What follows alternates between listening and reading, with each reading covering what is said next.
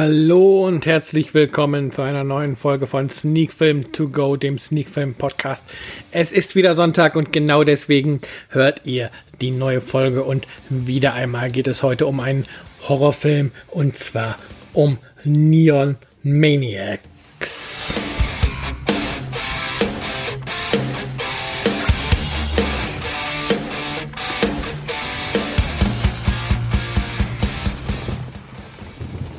Ja, und damit heißt es wie jede Woche, wir sind mittendrin in der neuen Folge von Sneak Film To Go, der Sneak Film Podcast. Diese Woche Folge 34 und wie gerade schon angekündigt, geht es heute um den Film Neon Maniacs, der bei CMV Laservision nun auf Blu-ray Disc erschienen ist, eine FSK-Freigabe ab 18 Jahren hat und laut Aufdruck auf dem Cover 100% uncut ist. Äh, wie gerade erwähnt, es geht um einen Horrorfilm und wie gewohnt von den Folgen, in denen ich einen Film bespreche, gibt es zunächst einmal die Inhaltsangabe. Diese Woche lese ich euch vor, was auf dem Cover der Blu-ray hierzu zu finden ist. Sie scheinen aus einer anderen Welt zu kommen. Mit tödlicher Grausamkeit verfolgen sie ihre Opfer. Sie kennen keine Gefühle und kein Mitleid. Und sie scheinen unverwundbar. Sie sind keine gewöhnlichen Verkörperungen des Bösen. Sie sind Neon Maniacs. Natalie feiert nachts im Stadtpark mit Freunden ihren Geburtstag. Plötzlich taucht ein Haufen finsterer Gestalten auf. Was zunächst nach einem Halloween-Spaß aussieht, wird bald blutiger Ernst. Die blutrünstige Bande metzelt alles nieder. Lediglich Natalie kann sich im Van verschanzen und überlebt. Da aber keine Leichen zu finden sind und es bis auf merkwürdigen grünen Schleim auch keinerlei Spuren gibt, glaubt ihr niemand. Die neugierige Hobbyfilmerin Paula geht der Sache auf eigene Faust nach. Gemeinsam mit Natalie und ihrem Freund Steven will sie an Halloween beim Battle of the Bands die Kreaturen zurück in die Hölle schicken. Ja, so viel zum Inhalt hier von Neon Maniacs und man darf hier nicht vergessen oder man muss hier wissen, es handelt sich bei Neon Maniacs jetzt um keinen neuen Horrorfilm. Neon Maniacs hat schon ein paar Jahre auf dem Buckel, ist in den 80ern entstanden genau genommen 1900.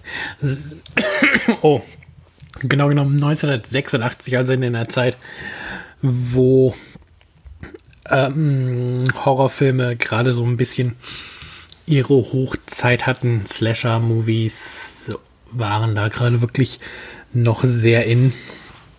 Und Neon Maniacs hat halt versucht, dort auch ähm, mitzuspielen. Und ähm, das gelingt ihm meiner Meinung nach auch ganz gut.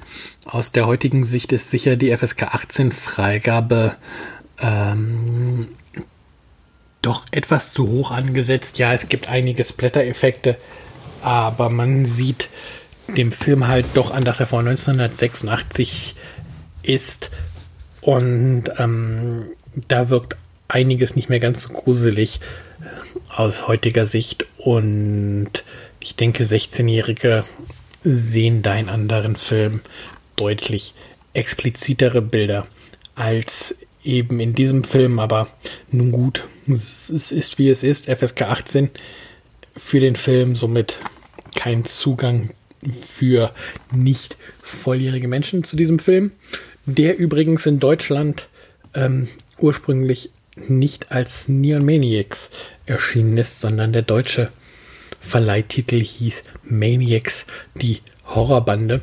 Und auch dieser Titel trifft es tatsächlich ganz gut, worum es in dem Film geht. Die Neon Maniacs sind ja im Grunde eine Bande, also eine Gang, die hier gemeinsam auf Streifzug geht, um ihre Opfer zu töten. Und ja, von daher mal keine Kritik am deutschen Titel. Kommen wir mal ein bisschen zum Film selber dann direkt zum Titel jetzt genug gesagt, Altersfreigabe gesagt, wie gesagt, auf Blu-ray erschienen. Ähm, jetzt 2017 reißt Neon Maniacs sicher die heutige Generation nicht mehr vom Hocker. Wer allerdings äh, in den 80er Jahren entsprechend ähm, aufgewachsen ist, in dem Alter war, solche Filme damals zu sehen, oder wer filmhistorisch interessiert ist, für den macht Neon Maniacs durchaus Sinn und weiß durchaus zu unterhalten, ist jetzt mit Sicherheit nicht der spannendste und überraschendste Vertreter seines Genres und auch einige Lücken, eher Logiklücken, muss man sich gefallen lassen. Ähm, kleiner Spoiler, die Neon Maniacs reagieren etwas empfindlich auf Wasser, haben ihr Versteck aber nahe der Golden Gate Bridge, wo ja bekanntlich äh, sehr viel Wasser in der Nähe ist. Aber abgesehen davon liefert der Film solide, unterhaltsame Kost, wo man einfach mal den Kopf abschalten muss und sich auf die 90 Minuten einlassen muss. Ähm, wie gesagt, aus heutiger Sicht gibt es zwar Splatter-Szenen, aber die wirken definitiv nicht mehr so brutal, wie sie sicherlich 1986 gewirkt haben. Wo der Film allerdings dann ganz groß punktet und weswegen ich auch hier sage, dass der Film für Filminteressierte interessant ist, interessant ist und einen Blick wert ist, ist definitiv die Maske.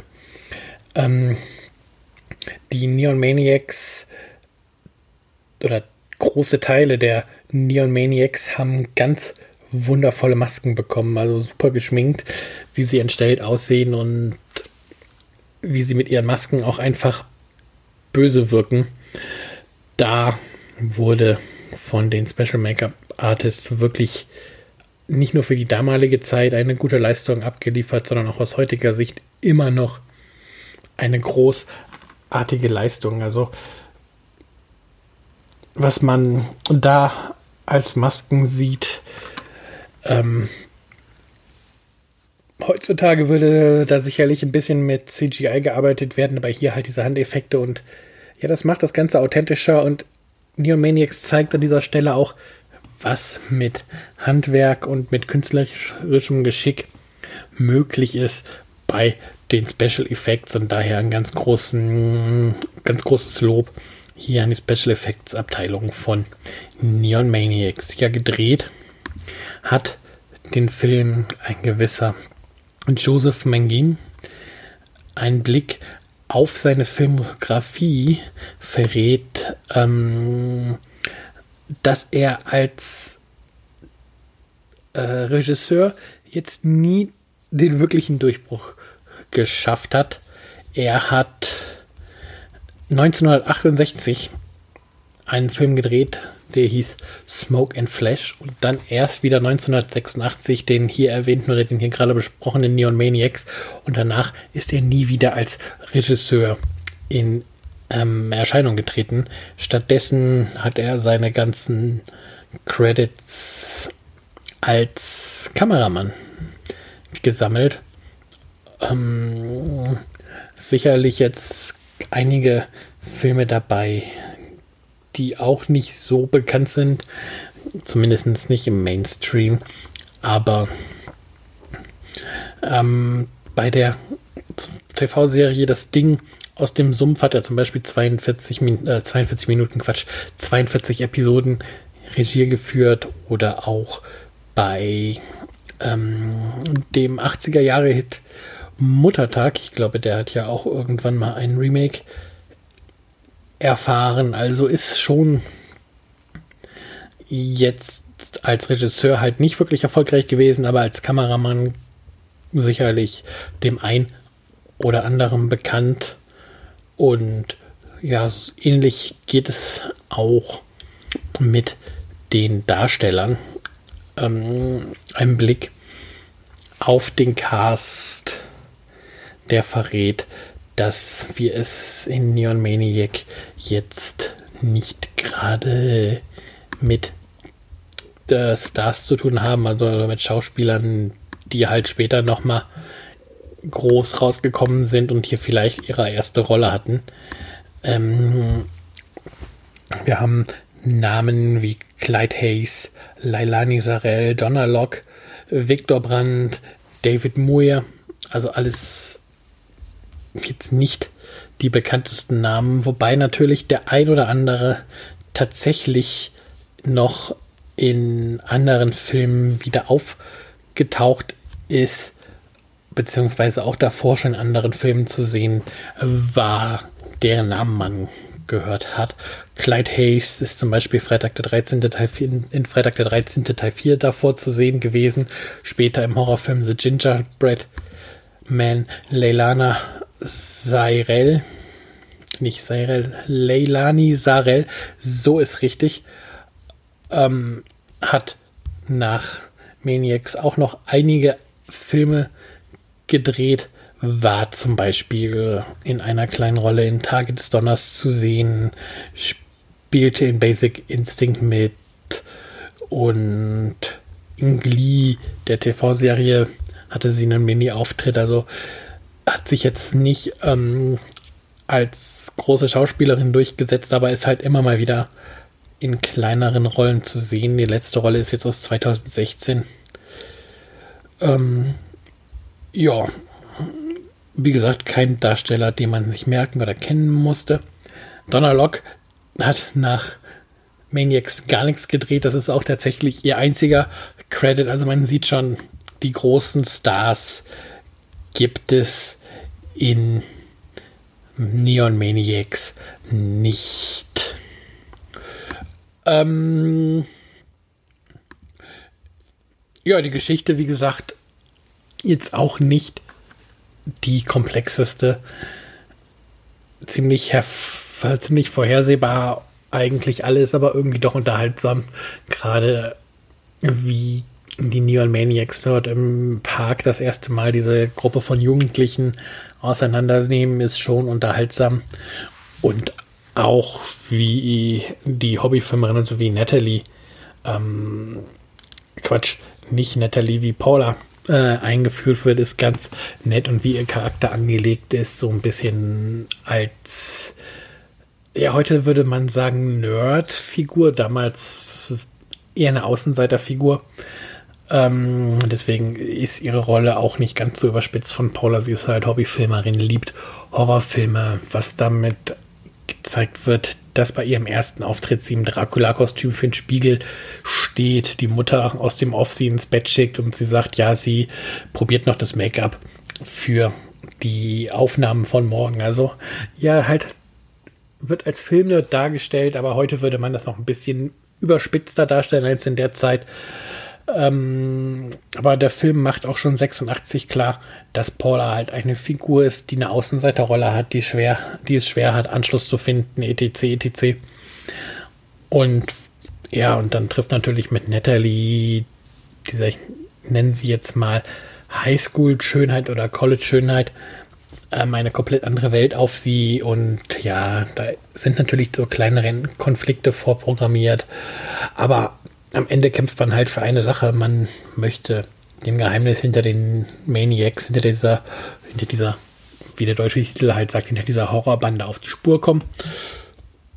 Und ja, da arbeitet der Film halt gut drauf hin. Von daher passt auch diese etwas ähm, einfach gestrickte Story-Horrorfilme ja eh selten mit den ganz großen, komplexen Stories versehen. Von daher alles gut.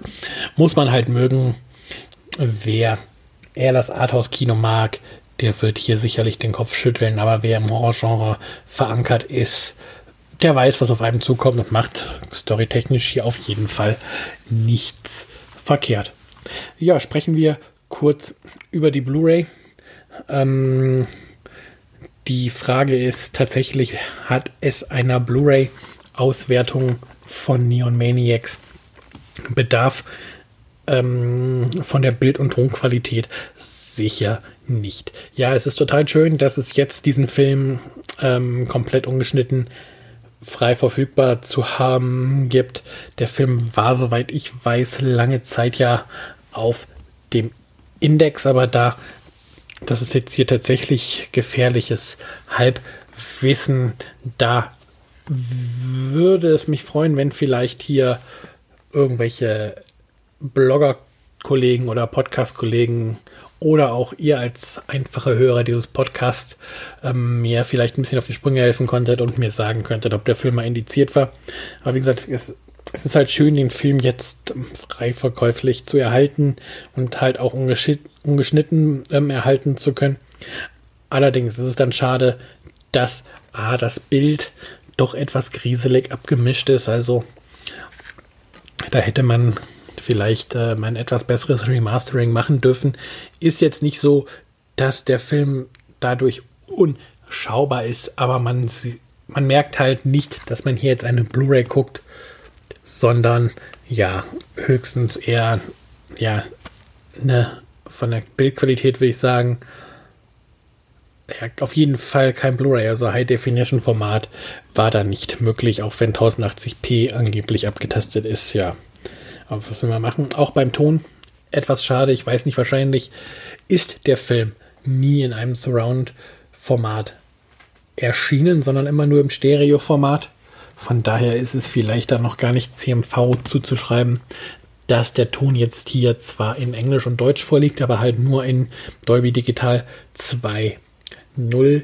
So kann man zu Hause leider nicht erleben, dass groß mit der Heimkinoanlage gespielt wird, dass die Maniacs sich vielleicht sogar von hinter einem anschleichen, etc.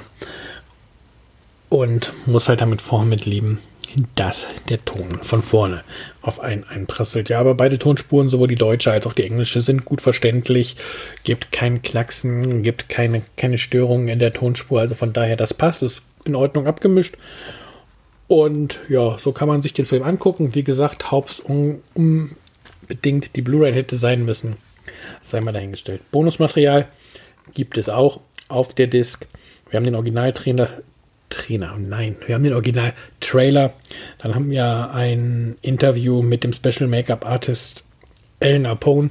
Wie gesagt, ganz großes Lob für die Masken. Und dann gibt es noch eine Bilder, gibt es noch eine Bilder Galerie, noch ein paar Trailer und für mich das Highlight, was ich so noch nie auf einer Disc erlebt habe, ist, dass es eine Tonspur gibt, wo jeglicher Dialog weggelassen wurde, wo tatsächlich nur die Musik des Films läuft. Ich habe mir das jetzt nicht dann nochmal die 91 Minuten angeguckt, sondern mal so eine Viertelstunde reingeguckt. Das ist schon eine völlig andere Art, einen Film zu erleben, wenn jeglicher Dialog plötzlich fehlt und wirkt auch an einigen Stellen dann etwas bizarr. Aber die Tonspur oder die Musikspur ist wirklich hörenswert, weil dieser Film mit sehr, sehr viel ähm, Toneffekten arbeitet, mit Musikeffekten arbeitet, um auch die Maniacs einzuführen etc. Und später gibt es ja auch eine Art Konzert beim Battle of the Bands. Also ist für jemanden, der sich für Filme interessiert, der vielleicht Filmwissenschaft studiert, ähm, mal die Möglichkeit, mal einen komplett anderen Blick auf einen Film zu bekommen. Und von daher finde ich es sehr lobenswert oder interessant, dass es diese Tonspur mal auf Blu-ray gibt. Auch hier, vielleicht kennt jemand noch andere Blu-rays, die so eine Tonspur haben. Mir, wie gesagt, kommt sie jetzt bewusst das erste Mal unter, aber könnte vielleicht bei anderen Filmen auch interessant sein. Wer da Tipps hat, lasst es mal in den Kommentaren da.